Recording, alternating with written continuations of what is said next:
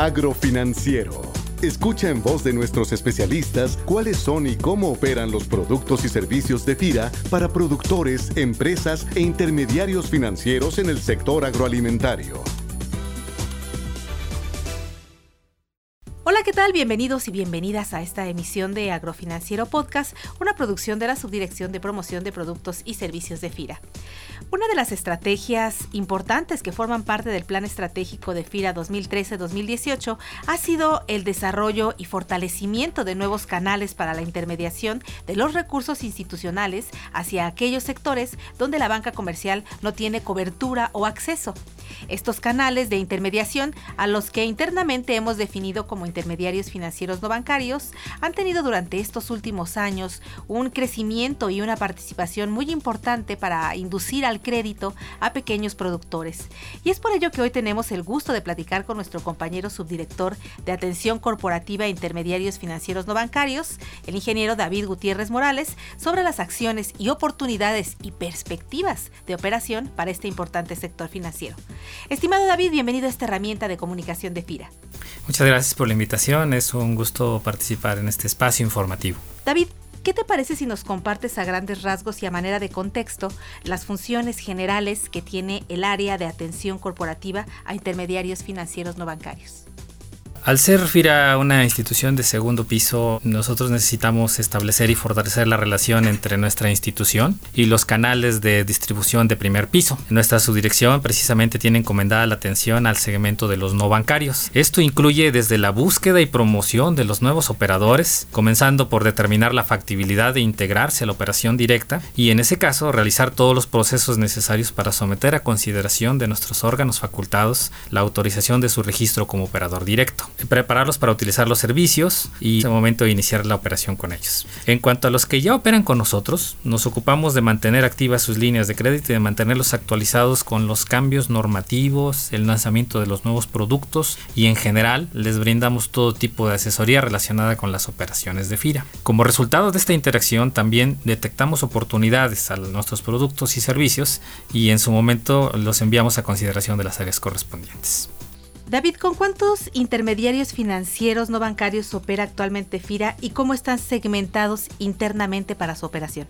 Ah, muy bien, los tenemos segmentados por tipo de intermediario. Actualmente tenemos registradas 41 SOFOMES, 7 uniones de crédito, 3 sociedades financieras populares, 23 sociedades cooperativas de ahorro y préstamo y 2 almacenes generales de depósito en operación directa. En total son 76. En cuanto a su atención, por su especialización a las cooperativas y almacenes las atendemos directamente en oficina central. Al resto de los intermediarios a través de nuestros especialistas en oficinas foráneas. Creo que en, en definitiva hemos anotado de ampliar nuestra oferta de servicios financieros para hacerla más adecuada a, los canales de distribución. Que ahorita tenemos en prospectación eh, cerca de 10 intermediarios más, no bancarios. Entonces estamos en proceso, en diferentes grados de avance con ellos. Esperamos que eh, al menos, eh, al menos 5 de ellos logremos este, registrarlos a finalizar este año.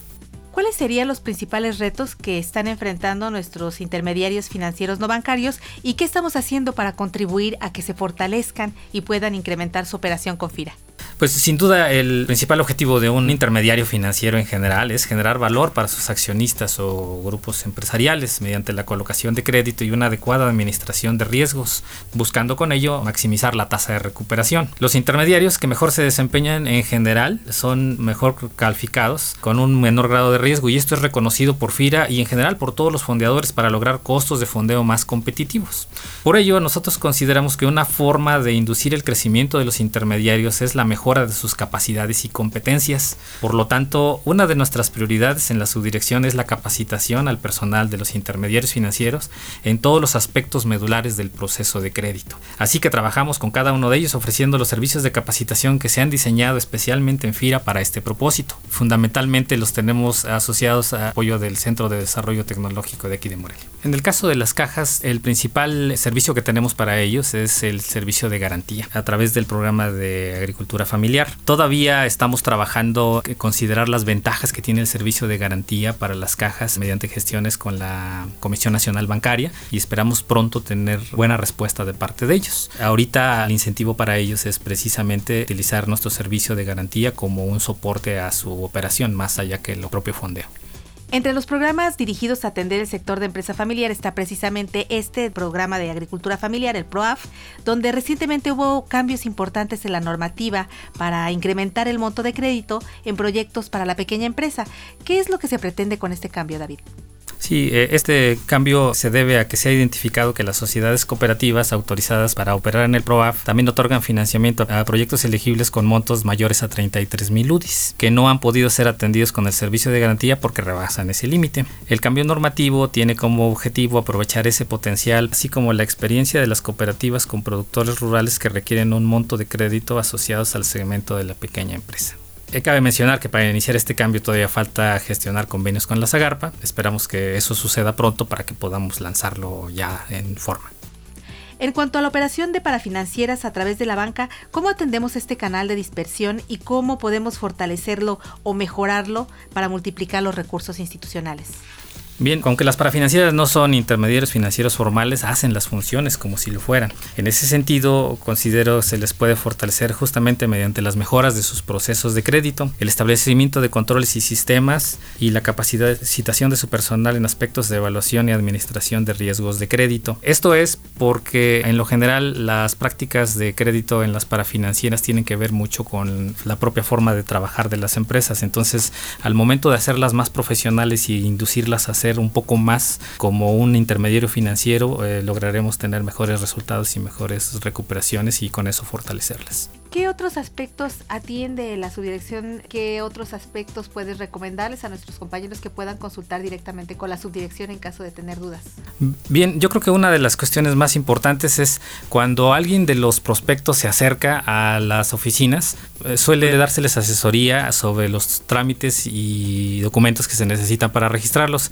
En esos casos nosotros recomendamos eh, nos los canalicen directamente a nosotros o nos inviten a ese tipo de eventos para poderlos orientar correctamente y de esta manera darle una atención más rápida al intermediario, de modo tal que entren directamente con el canal de, este, de nuestra atención y, los, y logremos atenderlos de manera coordinada, conjunta.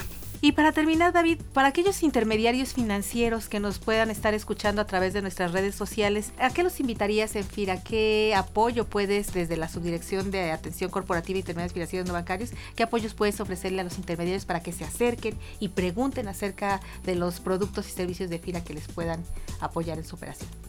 Bien, nosotros los invitamos, en principio, acudan hasta nuestras oficinas a visitar a nuestros especialistas de la atención corporativa o bien, si en las oficinas no existe alguno de ellos, pues para que los canalicen con nosotros y conozcan nuestra oferta de servicios financieros. La verdad, eh, tenemos una muy buena oferta de servicios que les pudieran ser útiles para ampliar la cobertura de sus servicios y al mismo tiempo, estando como operadores nuestros, nosotros les brindamos capacitación, les brindamos asesoría y tratamos de llevarlos a un nivel de profesionalización que pudiera mejorar sus indicadores y al final la rentabilidad de su negocio. Entonces, pues está la invitación, esperamos puedan escucharnos y puedan contactarnos, con mucho gusto los atenderemos. Eh, mi correo es de, de David Gutiérrez arroba fira.gov.mx, ahí pueden ustedes contactarme o bien a la línea telefónica de FIRA, la línea es 01800 999 3472.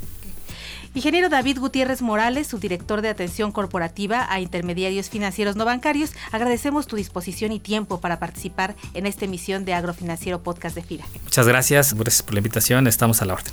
Y a todos los que nos escuchan, agradecemos igualmente su atención y los invitamos a que se comuniquen con nosotros a nuestra línea de contacto en las oficinas de FIRA en Morelia, Michoacán, al 01800 999 3472 o a través del correo electrónico enlace que tengan todos una excelente semana de trabajo. Hasta la próxima emisión. Este podcast es una producción de la Subdirección de Promoción de Productos y Servicios de FIRA.